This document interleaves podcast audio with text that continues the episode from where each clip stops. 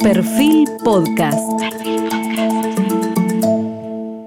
Bienvenidos, hoy estamos con uno de los mejores economistas de Brasil y expresidente del Banco Central de Brasil durante el gobierno de Fernando Enrique Cardoso, y además ideólogo del Plan Real, que hoy es visto en Argentina como una alternativa para solucionar su problema de la inflación. Me refiero a Percio Ariba. Él nació en San Pablo en 1952, tiene una licenciatura en Economía de la Universidad de San Pablo y un doctorado en Economía en el Instituto de Tecnología de Massachusetts, el célebre MIT. Fue uno de los colaboradores de la elaboración del Plan Real, el conjunto de medidas para estabilizar la economía brasileña en 1994.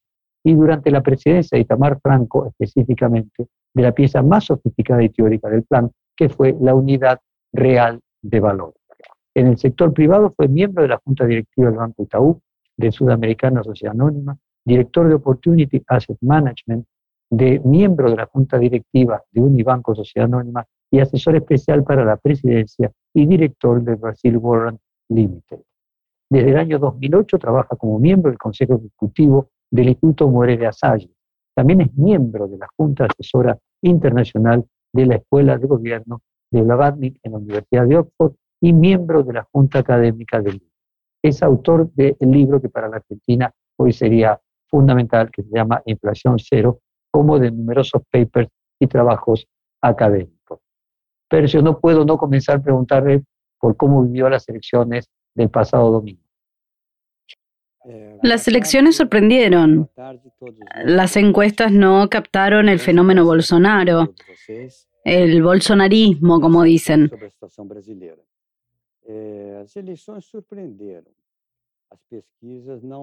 Bolsonaro tuvo una votación mayor a la esperada a nivel nacional y varios de sus candidatos, tanto para el Senado como para los gobiernos estatales, se desempeñaron mucho mejor de lo previsto. Entonces, en realidad, fue una elección con sorpresas. Pero la gran sorpresa fue la fuerza, por así decirlo, de Bolsonaro y el bolsonarismo. Entonces es la pregunta que surge. Por un lado es por qué las encuestas se equivocaron, pero segundo, que es un tema metodológico sobre el que van las encuestas que no voy a comentar. Pero respecto de la pregunta de si esto es bueno, por un lado, las diversas encuestas subestimaron, por así decirlo, el conservadurismo de la sociedad brasileña. Muchas de las plataformas gubernamentales de Bolsonaro no se trataban de economía, sino de plataformas de costumbres como el lema Dios, familia, propiedad, la crítica al aborto o el derecho a tener armas, lo cual tenía sentido para una buena parte de la población brasileña. Pero quizás como economista también le atribuyo otro significado. Como saben, el presidente titular que se postula para la reelección tiene una gran posibilidad de ser reelegido debido a la exposición mediática que está asociada con su nombre. Y en este caso había otro hecho. Por razones fortuitas, no tiene que ver exactamente con el gobierno de Bolsonaro. La economía brasileña se ha recuperado con fuerza este año.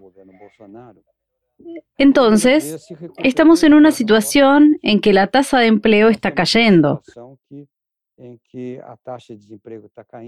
Los salarios medios están aumentando y la actividad económica está mejorando.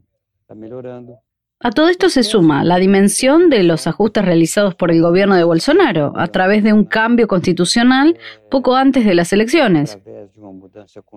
¿Qué configuraciones son estas?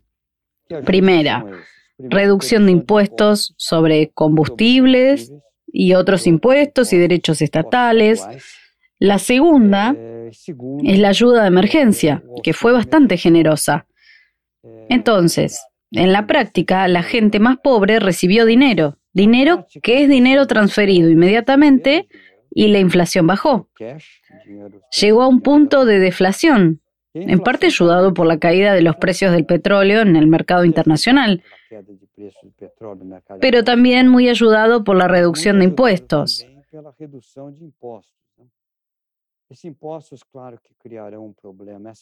Este recorte de impuestos, por supuesto que crearán un problema. En otras palabras, creará un problema futuro por el aumento de la deuda pública. Pero la preocupación del presidente Bolsonaro era sobre todo ganar las elecciones más que cualquier otro. El hecho es que, desde el punto de vista económico, la combinación de una actividad más fuerte, aumento de los salarios reales y caída del desempleo con ayuda de emergencia para los más pobres, es la deflación. La caída de la inflación a principios del año ya tiene deflación. Es una combinación muy potente, más asociada a la figura del presidente. Recuerdo el caso de las elecciones de Bush y Clinton y el tema que se hizo mundialmente famoso, la economía, estúpido. Entonces no sabemos muy bien lo que pasó en Brasil. ¿Es el viejo lema, la economía, estúpido, o es una plataforma conservadora que ha tenido más atractivo de lo que nadie imagina? Ya sea por el resultado, es que las encuestas de opinión pública se equivocaron en la dimensión del fenómeno. Pero podrían ser las dos cosas también, la combinación. Claro, claro. Claro, estas dos cosas, evidentemente. Percio, ¿cambiaría alguna cosa que el presidente del primero de enero del año siguiente sea Lula o Bolsonaro en la economía o qué cosas cambiarían si fuera uno u otro en la economía de Brasil? Hay una diferencia primero. Brasil tiene un sistema presidencialista, parecido a Argentina. En el primer año de gobierno, con la legitimidad de las elecciones, el presidente puede hacer mucho y suele ser el mejor año para el presidente, desde el punto de vista de las reformas, de los cambios económicos. Es el primer año y tiendo a ver que hace una gran diferencia. Tal vez no pase nada que el próximo presidente de la República pierda la oportunidad de reformar en el primer año. Pero en teoría esa oportunidad existe. En el caso de Bolsonaro, el éxito del bolsonarismo, incluso en la elección de senadores y diputados, le permite una base de apoyo muy sólida. Significa que puede dar impulso a las reformas, si quiere hacer reformas. No es claro el impulso reformista de Bolsonaro. Recuerda que no avanzó en la aprobación de privatizaciones, no avanzó en la plataforma de apertura de la economía brasileña en relación al comercio internacional, no hizo avances sustantivos en el aspecto fiscal. Hay mucho ahí que de hecho fueron promesas del primer gobierno que no se materializaron. Bolsonaro no llevó a cabo una reforma administrativa, aunque dijo que le gustaría hacerlo. La pregunta que queda en la segunda administración de Bolsonaro es, ¿tendrá el ímpetu reformista o no? Por lo general, los segundos gobiernos son peores que los primeros. En ese sentido, esta regla de cierta sabiduría no permite mucho optimismo. Y el gobierno de Lula es difícil saberlo, porque el programa del PT sigue siendo un programa con buenas intenciones, pero muy genérico. Y nuestra experiencia aquí con el PT en Brasil es que depende intrínsecamente del ministro de Economía. Como no sabemos quién es el ministro, es difícil saber en qué dirección va el gobierno del PT. Eh, Percio, eh, usted es uno de los candidatos a ministro de Economía ¿Qué dices? A mí nadie me comunicó nada. Y dígame, Percio, ¿usted imagina que, la, que el PT estaría conservador respecto de que sea una política económica muy progresista o el hecho de que la derecha haya obtenido tantos votos obliga a una política económica eh, más de centro y más ortodoxa? Primero es mucho más difícil hacer políticas económicas poco ortodoxas en un Congreso tan conservador. Entonces eso pone un freno a las políticas heterodoxas. Lo que me imagino que va a pasar, en cambio, es que el escenario internacional, que es un escenario muy delicado, probablemente estemos entrando en una recesión mundial un poco más adelante, con posibles problemas de liquidez en varias partes del mundo, con altas tasas estadounidenses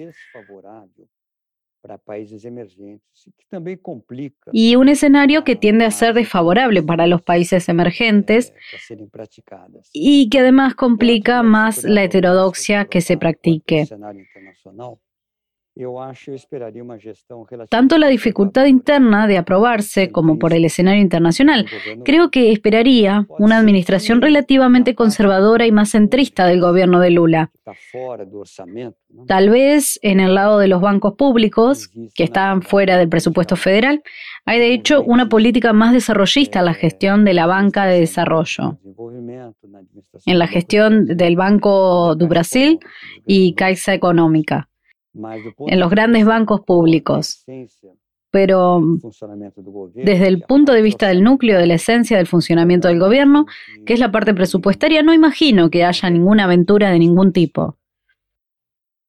me gustaría de comprender cuál es la situación de eh, la economía brasileña para el próximo año. Es decir, si la reprimarización de la economía brasileña en los últimos años crea algún problema de algún tipo, de desarrollo, de falta de crecimiento.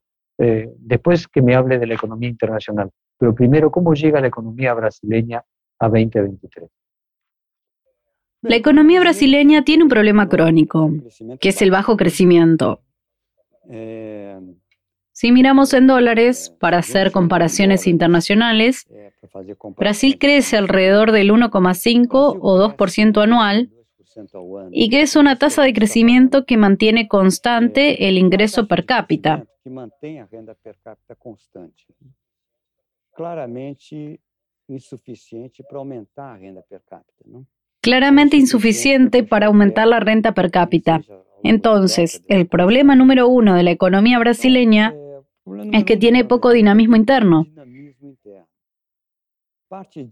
Evidentemente, parte de esto se debe a los pequeños ahorros en Brasil, pero parte también agravada por el hecho de que la economía es una economía cerrada. La experiencia internacional muestra que los países en desarrollo solo tienen altos niveles de crecimiento cuando comienzan a abrirse. Si comparas Chile, o Colombia, todos los países, digamos Asia, solo tienen exportaciones e importaciones sobre el PBI superiores al 70%. En Brasil ese número es 30. Entonces, claramente estás hablando de una economía que exporta poco, importa poco, cerrado. Esto le quita dinamismo a la economía. Es un factor importante.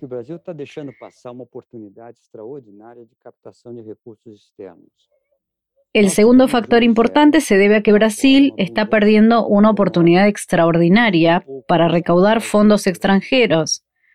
Teníamos cero interés en el exterior, abundancia de capital enorme, muy poco de ese capital queda para Brasil.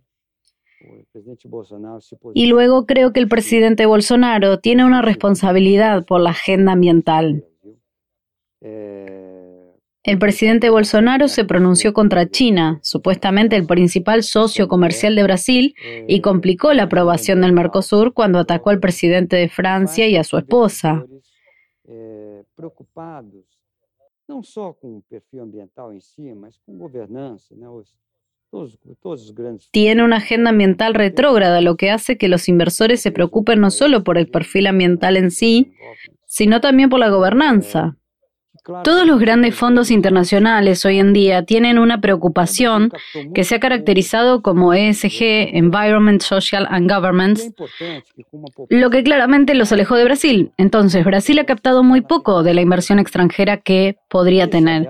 Y es importante que con ahorros relativamente bajos en Brasil, los ahorros externos son aún más importantes.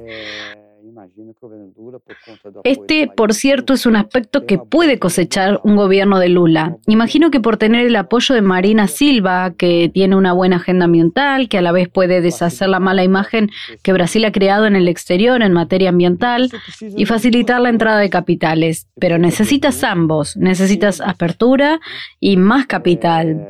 Y nadie sabe si el gobierno de Lula realmente se comprometerá con la apertura económica o si el gobierno de Bolsonaro está de hecho comprometido con la apertura económica, porque no pasó nada durante el gobierno de Bolsonaro en este sentido, muy poco. Entonces hay una incógnita enorme para el futuro asociado con el crecimiento económico de Brasil.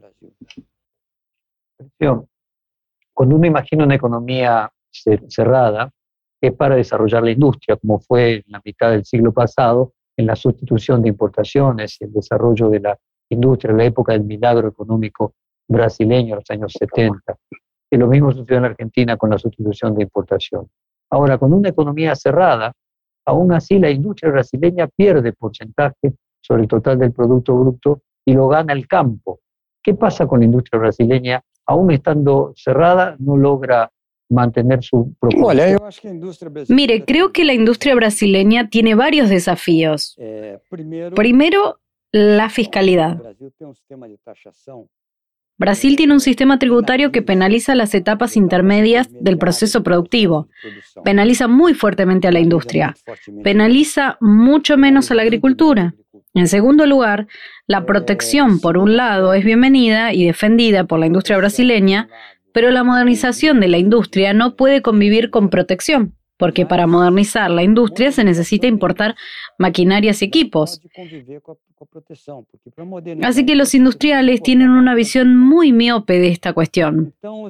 Creo que una reforma tributaria en la línea de un impuesto al valor agregado, como está más o menos madurado en la Cámara y el Senado, sería excelente para la industria. Y si tienes una apertura, aún mejor. A pesar de ya convencer a los industriales de eso, el campo, por otro lado, es un ejemplo extraordinario, porque para la tierra los impuestos son muy bajos en comparación con la industria y las ciudades. Brasil tiene agua, tiene tierra fértil, tiene sol y tiene talento empresarial para desarrollar el campo. Fue capaz de fabricar a través de Embrapa, que es uno de los raros casos exitosos de empresas estatales capaces de generar a través de la ingeniería biológica variedades de semillas que tornaron productivo el cerrado. Recuerdo que cuando era pequeño, el cerrado no valía nada.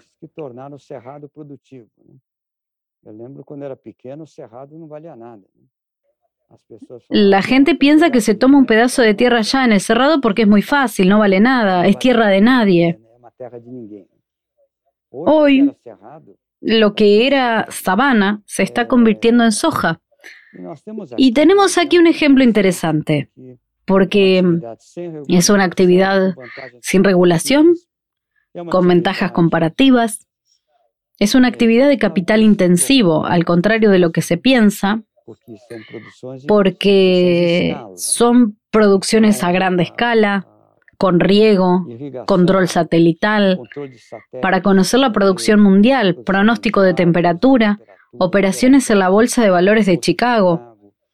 Todo es parte de eso, de la maquinaria más desarrollada del llamado campo, que apunta a un crecimiento más moderno, por así decirlo, brasileño. La industria se está ahogando en sus problemas, que provienen de la sustitución de importaciones, de hecho. Entonces, para resolver el problema de la industria, no es necesario hacer política industrial como tal. Brasil necesita una apertura de la economía y un cambio en el sistema tributario. El resto de los empresarios brasileños son capaces de hacerlo. Si fuera Lula, eh, ¿usted cree que se podría llegar a avanzar en el acuerdo Unión Europea-Mercosur ya sin las limitaciones de temas ecológicos y el Amazonas que generaba Bolsonaro? Este acuerdo nació viejo, en el sentido de que tardó 20 años en negociarse y terminó con un grado de proteccionismo excesivo para la industria actual. Pero dicho esto, es mejor si se aprueba que si no. Entonces, claro, si Brasil logra aprobar este acuerdo y acceder para llegar a un OSD, serán dos grandes pasos en política exterior, sin duda. Digamos, en estos dos aspectos, Lula está mejor posicionado que Bolsonaro para conseguirlo, si quiere y en esa dirección. Percio, ¿cambiaría algo también respecto del Mercosur, que sea Lula presidente y no Bolsonaro? ¿Habría más fuerza en el Mercosur? En teoría sí. Pero luego depende de los intereses de las diversas industrias, de los diversos grupos. Pero en teoría sí, tienes razón. Tendría una vocación por el Mercosur más fuerte que la que tuvo el gobierno de Bolsonaro, sin la menor duda, en el caso de un gobierno de Lula. Cuénteme ahora su visión de la economía internacional. ¿Cómo va a estar la economía internacional en 2024? Usted mencionaba que estábamos entrando en un proceso de estabilización mundial. La economía es siempre un desafío de pronóstico, pero mi opinión es que estamos entrando en un proceso de estanflación global, con tasas de interés en aumento en todos los bancos centrales y una caída muy fuerte de la actividad económica. Se podría argumentar qué podríamos haber hecho mejor y que podríamos haber hecho muchas cosas en el pasado. De hecho, el hecho es que el mundo se encuentra hoy en una situación de la que parece difícil salir. Es una situación peligrosa eh, porque cada vez hay un aumento en las tasas de interés a nivel mundial, empresas o países que dependen en gran medida de la liquidez de otras fuentes pueden verse afectados. Lo que vimos en el caso de Gran Bretaña fue un mini pánico asociado a la colocación de bonos del gobierno británico pero da alguna medida del grado de fragilidad que hoy tenemos, una debilidad tanto a nivel soberano como a nivel corporativo. Entonces creo que es un escenario difícil, un escenario que probablemente tendrá contratiempos para las grandes empresas o países. Es un escenario muy adverso no solo para Brasil, sino también para Argentina. ¿Cómo afectaría o cómo afecta a Brasil la crisis de Argentina? La crisis es mala. Una crisis en Brasil afecta tanto a Argentina como una crisis en Argentina afecta a Brasil. Como destino de las exportaciones brasileñas, Argentina tiene mucho peso desde el punto de vista de las oportunidades de negocio. Un ambiente más estable en Argentina sería muy positivo. Muchas veces he visto gente de agronegocios aquí diciendo que si hubiera el clima de agronegocios en de Brasil en Argentina, preferiría producir en Argentina, incluso por razones de logística. La soja del Brasil llega desde medio oeste al puerto en camión. Se puede transportar soja en Argentina a través del río de la Plata. Claramente tiene una gran ventaja logística hoy en Argentina. Incluso si Brasil tiene ferrocarriles, esta ventaja disminuye. Pero hoy la ventaja existe. ¿Qué aleja a los inversores brasileños? De hecho, la inestabilidad, las reglas, los impuestos y todo lo demás en Argentina crearon la percepción de que era mejor no invertir en el país. Pero ciertamente si Argentina tuviera una configuración económica más estable sería beneficioso para Brasil, sin dudas. Percio, Brasil tenía los mismos problemas de inestabilidad que tiene Argentina hasta que usted fue uno de los ideólogos del, del Plan Real. Y en la Argentina hoy se habla de la necesidad de tener un plan real. Nosotros no tenemos el nivel de inflación que tenía Brasil previo al plan real. Hoy tenemos casi 100% de inflación. Es más parecida a la inflación del fin del gobierno militar, a fines, mediados de los 80. Pero bueno, se habla continuamente de la necesidad de un plan de estabilización. Eh, y usted fue el creador de la unidad de valor real. ¿Podría compartir para nuestra audiencia como legos, explicar cuál fue la magia de la unidad de valor real y cómo el plan real cambió la historia de Brasil? Es una larga historia, voy a tratar de resumirla, pero permítame hacer una primera observación ahora. Cuando André Lara Resende y yo escribimos el plan defendiendo una unidad indexada de valor y todo, fue en 1984. Lo llamamos en ese momento no el URB, pero él era un índice de corrección monetaria pro rata die, es decir, por día, pero el concepto era exactamente el mismo.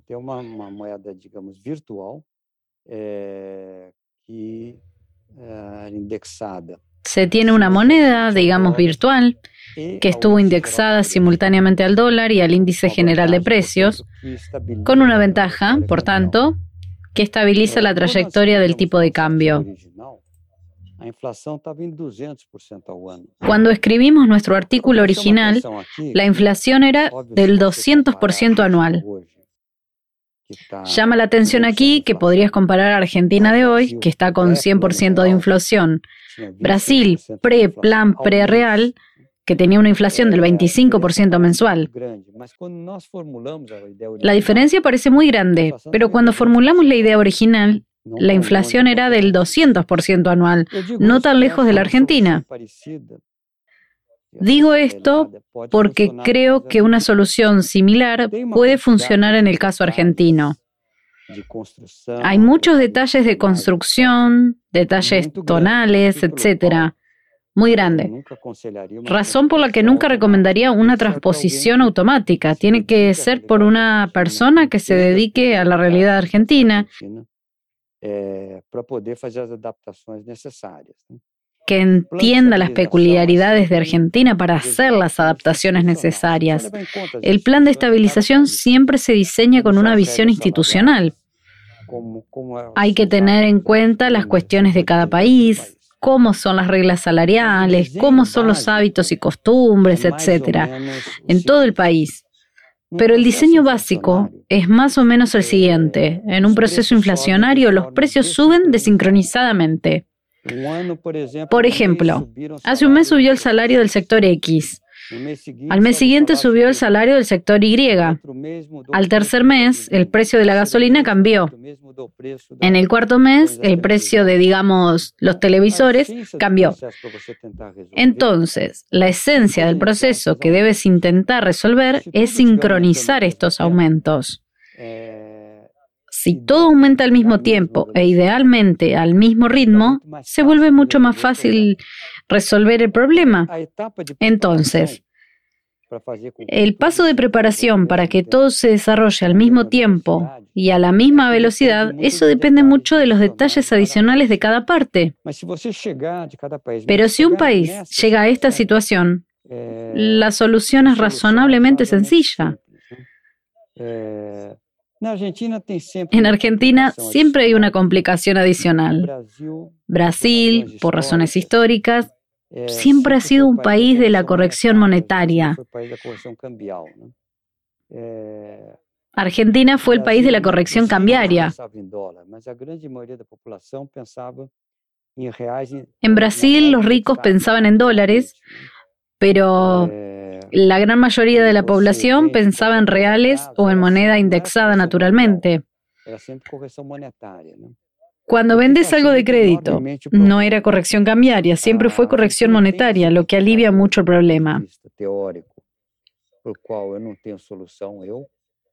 Argentina tiene ese factor de complicación desde el punto de vista teórico para el cual no tengo solución, pero habría que pensarlo con más claridad con alguien que lleve un tiempo dedicado a la realidad argentina, pensar cómo se soluciona el problema del ancla cambiaria, cómo es que en Argentina es difícil, sin correr el dólar, frenar un proceso inflacionario. Cuando el dólar está anclado, la gente no lo cree y la gente no apuesta porque ganaban eh, apostando en contra. Entonces, ¿cómo romper este círculo vicioso? Es uno de los secretos de toda estabilización. En el caso brasileño, el problema fue mucho menos intenso que en el caso argentino. Eh, Aún así, es bueno recordar que Brasil, al inicio del proceso del Plan Real, adoptó un tipo de cambio flotante y el tipo de cambio fluctuó a la baja. Era como decir por la regla FGB, flujo gradualmente variado, la nueva moneda tenía que valer un dólar. Entró mucho capital y el real pasó a valer Pero como las tasas de interés eran altas en Brasil, entró mucho capital y el real pasó a valer más que el dólar. Este proceso de valoración fue muy intenso, llegó a 1,80 y solo frenó por la intervención del Banco Central, que no quería que la moneda se apreciara mucho. Pero fue un proceso muy importante para desinflar, digamos, la economía y para asegurar el éxito del plan real. ¿Se puede hacer algo similar en Argentina? A la distancia creo que no. Hay que pensar en otra solución en el caso argentino solución no caso argentino. ¿Y cuál sería esa otra solución, No estoy equipado para hablar. Eh, ¿De qué concepto sería? El país que piensa en dólares Tienes que tener un ancla de moneda. El país tiene pocas reservas. Es fácil apostar contra el ancla de la moneda. El país está acostumbrado a apostar contra el ancla cambiaria y sacar lo mejor de todas las crisis argentinas, que la gente que tenía dólares sale mejor que quien no tenía dólares. Esta lógica, esta mentalidad tendría que cambiar. De nada sirve cambiar con un llamamiento patriótico porque eso no, se no, soluciona. La gente vela por sus propios intereses, lo cual es normal. Eso tendremos que hacer en este caso y poco a poco crear el concepto, que en Argentina aún no está muy claro, de una tasa de interés real positiva.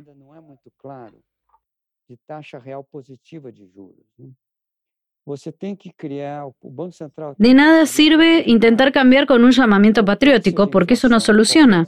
La gente vela por sus propios intereses, lo cual es normal. Eso tendremos que hacer en este caso y poco a poco crear un concepto que en Argentina aún no está muy claro de una tasa de interés real positiva. El Banco Central tiene que tener la política monetaria de que cualquiera sea la inflación, cualquiera sea el tipo de cambio, siempre esté mejor en la moneda nacional. Así que este es un punto importante. Si la inflación es 100, va a estar en 120. Hablo de números aproximados. ¿eh? Si el tipo de cambio se está devaluando 110% anual, la tasa de interés tiene que ser de 120. La tasa de interés tiene que ser algo que la gente diga que es mejor que comprar bienes es mejor que comprar dólares. Si logras generar esta mentalidad, ya tienes las condiciones para llevar a cabo el plan real en Argentina. Pero el primer paso es cambiar la política del Banco Central y de forma rígida. Tienes que ser una política previsible. La regla que te estoy diciendo es simple. No me importa si la inflación es 50, 80 o 100. La tasa de interés siempre es más alta que la inflación. No importa cuál sea la, la devaluación de la moneda, siempre es mayor que la devaluación de la moneda. Esta es la política monetaria que asegura el éxito en la elaboración del plan real. No creo que tengamos esta política del Banco Central hoy en Argentina, pero podríamos tener imágenes. Siento temor siempre de dar una opinión sobre Argentina porque cada país tiene sus peculiaridades. Me cansé de ver americanos, gentes con premio Nobel, etcétera, decir cosas equivocadas sobre Brasil porque no conocen la realidad brasileña. No quiero cometer aquí el mismo error y comentar la realidad argentina de la que poco conozco, pero sin asegurarme este cambio de mentalidad es demasiado y es prácticamente imposible aplicar una solución como el plan real. déjeme hacer una pregunta más conceptual que trascienda a la Argentina o a cualquier país.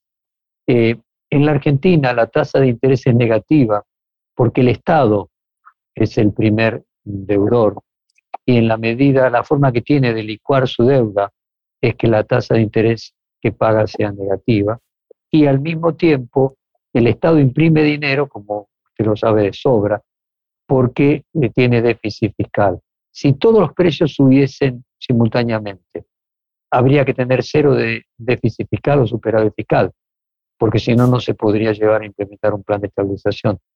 Eh, es una pregunta interesante, pero los planes de estabilización no suelen ir acompañados de un déficit cero.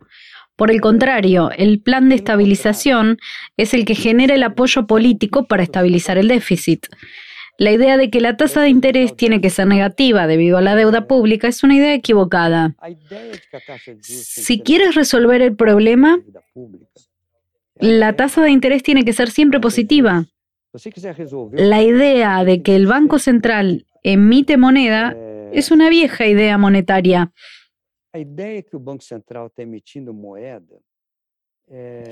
Parece plausible porque siempre pensamos en la inflación como un exceso de moneda. Pero esto no es cierto. La inflación es básicamente fiscal. Entonces, diría que la regla básica sería primero una tasa de interés real positiva. En segundo lugar, contar con un programa de estabilización que cuente con el apoyo suficiente de la población para generar una política de déficit cero a lo largo del tiempo. No tiene por qué ser cero, sino déficit bajo control. Es importante recordar que la relación deuda-Producto Bruto Interno permanece constante si el PBI crece. La deuda también puede crecer. Por eso no necesita un déficit cero, pero tiene que ser un déficit limitado, no puede ser un déficit demasiado grande. Entonces, creo que por eso llamó la atención sobre este hecho, pero no hay ningún programa de estabilización que conozca que haya sido precedido por un déficit cero. Porque la estabilización sin presión. ocurre cuando las condiciones aún no son perfectas pero crea las condiciones para ser perfecto. Este es el caso del plan real. Es interesante, la estabilidad fiscal en el sentido de superávit fiscal. Se produjo cinco años después del plan real. Brasil tuvo déficit del 94 al 99, pero podría citar varios otros como la estabilización de Israel, que difícilmente verás el déficit público antes de lograr bajar la inflación. Suele funcionar al revés. Y cuando baja la inflación, creas las condiciones políticas para eliminar el déficit público. No hay duda de que a la larga el problema es fiscal, sin ninguna duda. Pero lo que no puede pasar es cometer el error en la tasa de interés. Esto siempre es positivo y, tampoco puede exigir estabilidad del déficit cero antes, porque sucede muchas veces un fenómeno en Brasil, fue muy relevante, que las estadísticas engañan. Como suben los impuestos con la inflación y el gasto no público no siempre suben con la inflación. Cuando la inflación se acelera, el déficit público disminuye que es el error de perspectiva porque cuando termina la inflación, esta fuente de reducción del déficit desaparece. Este es un bono de acciones múltiples. El déficit, digamos, el día después de la estabilización es mayor que el déficit del día anterior, lo cual es algo paradójico. Pero es por este efecto de los impuestos al gasto que responden de manera diferente a la inflación muy interesante. Vamos a hacer un corte comercial y volvemos de aquí a unos minutos y ahora volvemos a conversar sobre Brasil. Muchas gracias y ya volvemos.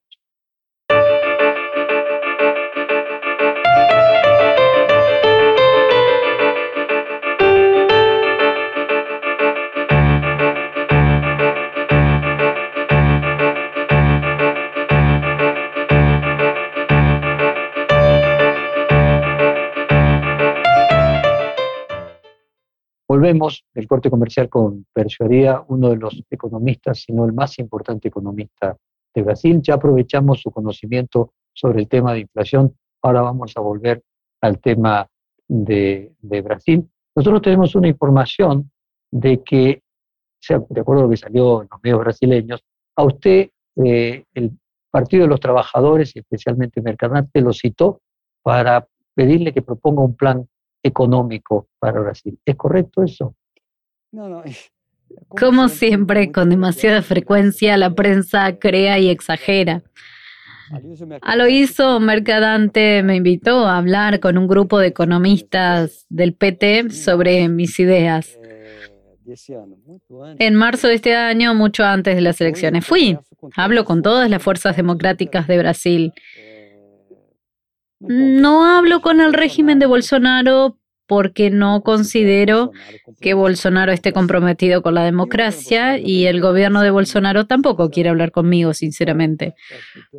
Entonces creo que es una resolución de dos lados, pero desde el punto de vista de la conversación, hablo con todas las otras corrientes políticas. Hablé con, con, el PT con mucho gusto, volvería a hablar, pero solo tuve una conversación y eso fue todo en marzo. Escribí un paper recientemente junto con algunos amigos míos con algunas ideas para Brasil, pero fue una iniciativa mía, entonces no es que el PT me pidió que hiciera el plan económico. Me hablaron, les dije en la conversación oral nada por escrito, les comenté mis ideas y eso fue todo. No participé en el programa del PT ni en la formulación de ningún programa. ¿usted cree que Gerardo Alckmin tendrá alguna influencia en materia económica eh, o que el PT va a decidir finalmente la línea económica por sobre las alianzas de otros partidos que conformaron el frente que llevaría Lula a la presidencia. Sin duda tiene peso, aunque es una figura discreta. Si influye en las decisiones, puede estar seguro de que nadie lo sabrá. Nunca habla, pero mi lectura, que tiene mucho peso y una importante fuerza moderadora. centrista en el PT, sin duda alguna, mantiene la confianza de los mercados financieros y la confianza del mercado del business, del mercado y la confianza de los agronegocios.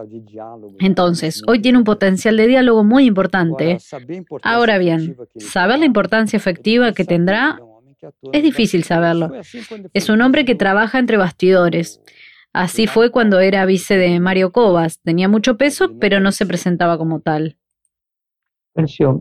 ¿En qué es distinta la economía brasileña hoy de cuando asumió eh, por primera vez eh, Lula. ¿Es mucho peor? ¿Es mucho mejor? ¿Cuál es la situación que enfrenta hoy Lula comparativamente con aquel Lula del 2002? Eh, Primero había un escenario internacional favorable. Era el comienzo del boom de commodities, el fin del dólar fuerte. Eh, hoy estamos en el final del boom de commodities y claramente un dólar fuerte para todo el mundo. El panorama internacional ya es una diferencia enorme. El escenario doméstico también es muy diferente. La economía estaba bastante ordenada en 2002. Lo que sucedió en 2002 fue que Lula fue satanizado. Esa es la palabra. Todos pensaban que expropiaba bienes, que era un comunista peligroso. Fue como si un meteoro fuera a caer sobre Brasil. Esta imagen la di el otro día en una entrevista para The Economist, eh, generó un meteoro de pánico. ¿Se imaginan si digo que un tsunami va a golpear Buenos Aires? El pánico que genera. Pero ni el tsunami llegó a Buenos Aires, ni un meteoro cayó sobre Brasil, y la economía volvió normalmente a lo que es la trayectoria anterior. Así que era una economía muy ordenada.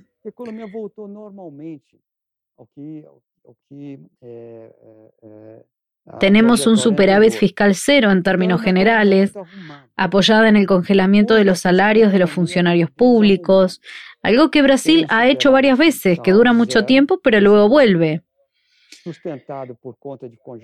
Hay enormes presiones sobre el presupuesto público para el próximo año ya contratadas. Tanto desde un punto de vista fiscal interno como el punto de vista externo, la circunstancia es mucho más difícil ahora que antes.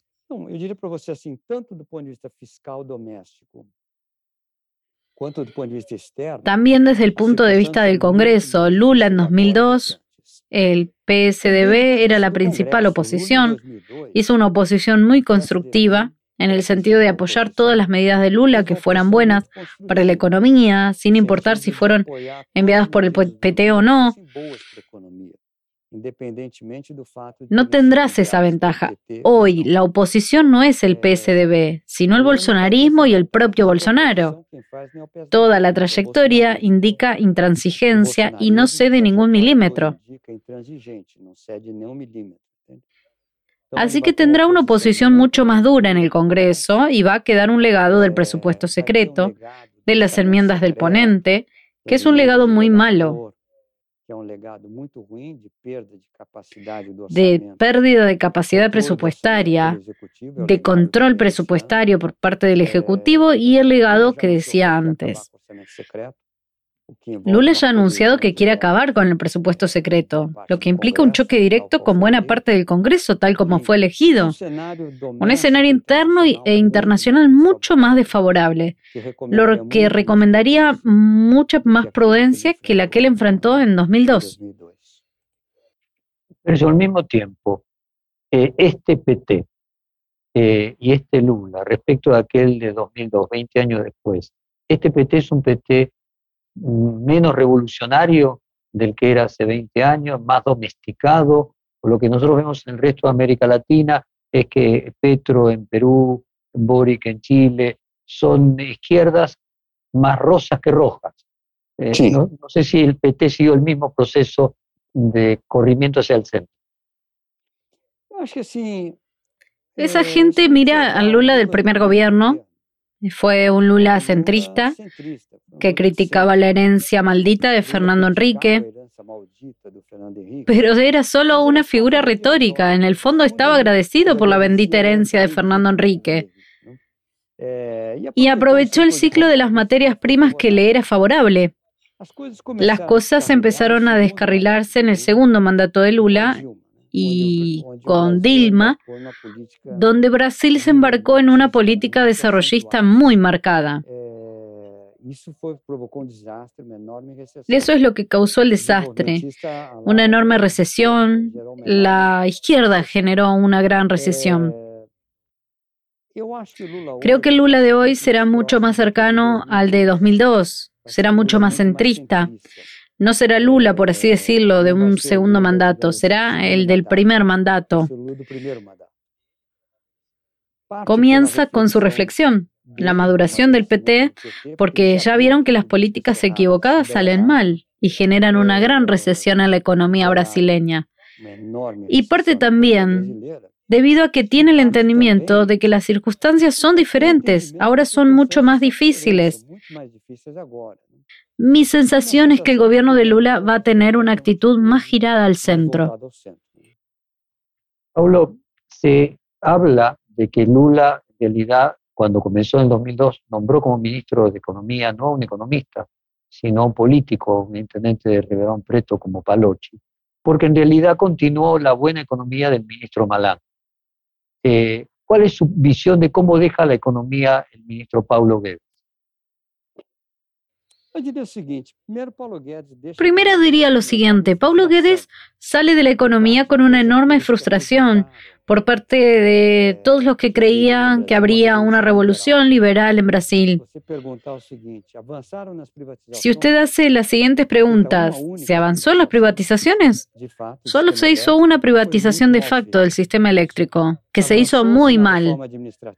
¿Se ha avanzado en la reforma administrativa para hacer más eficiente el Estado? Nada. ¿Avanzó la apertura comercial? No. ¿Se hizo una reforma tributaria para eliminar las distorsiones en la tributación? La respuesta es no.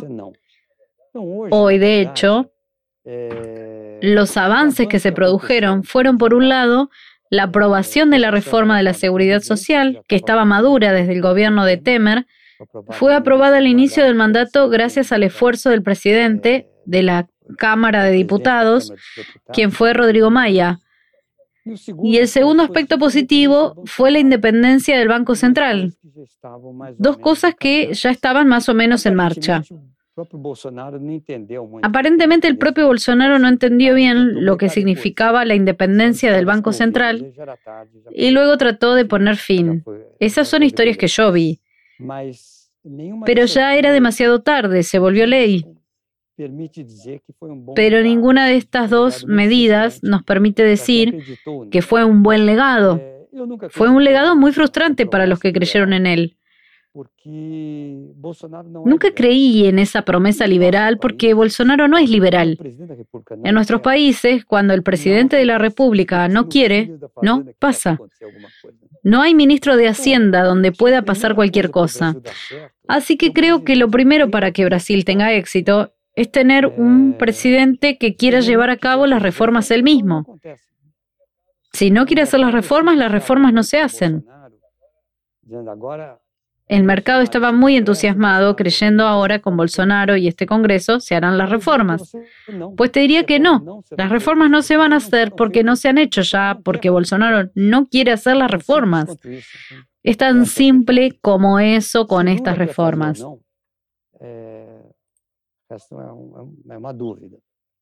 Si Lula quiere hacer reformas o no habrá que ver, pero recuerdo que en el caso del nombramiento de Antonio Palocci fue recibido con gran escepticismo por el mercado. Pero lo que cambió el rumbo de las expectativas fue el segundo nivel. Tenía excelentes secretarios debajo de él. Estaba Marcos Lisboa, estaba Bernard Api, coautor de un trabajo reciente conmigo. Estaba Joaquim Levy en Hacienda y tenía excelentes secretarios, por así decirlo. Entonces, cuando la gente dice que el ministro será alguien del PT, creo que probablemente será alguien del PT. Si tiene debajo un buen secretario, también funciona. Ahora, estamos hablando de un si fuera, no sabemos ni quién sería el ministro ni los secretarios en este momento. Tercio, a última, última pregunta, y ya no al economista, sino al cientista asociado. ¿Qué, qué pasó en Brasil para que la polarización sea de esta envergadura, que el candidato, que el presidente llame expresidiario y ladrón en la cara al candidato que lo desafía. ¿Qué pasó que el PSDB desapareció? Mira, conozco esta historia bien de cerca.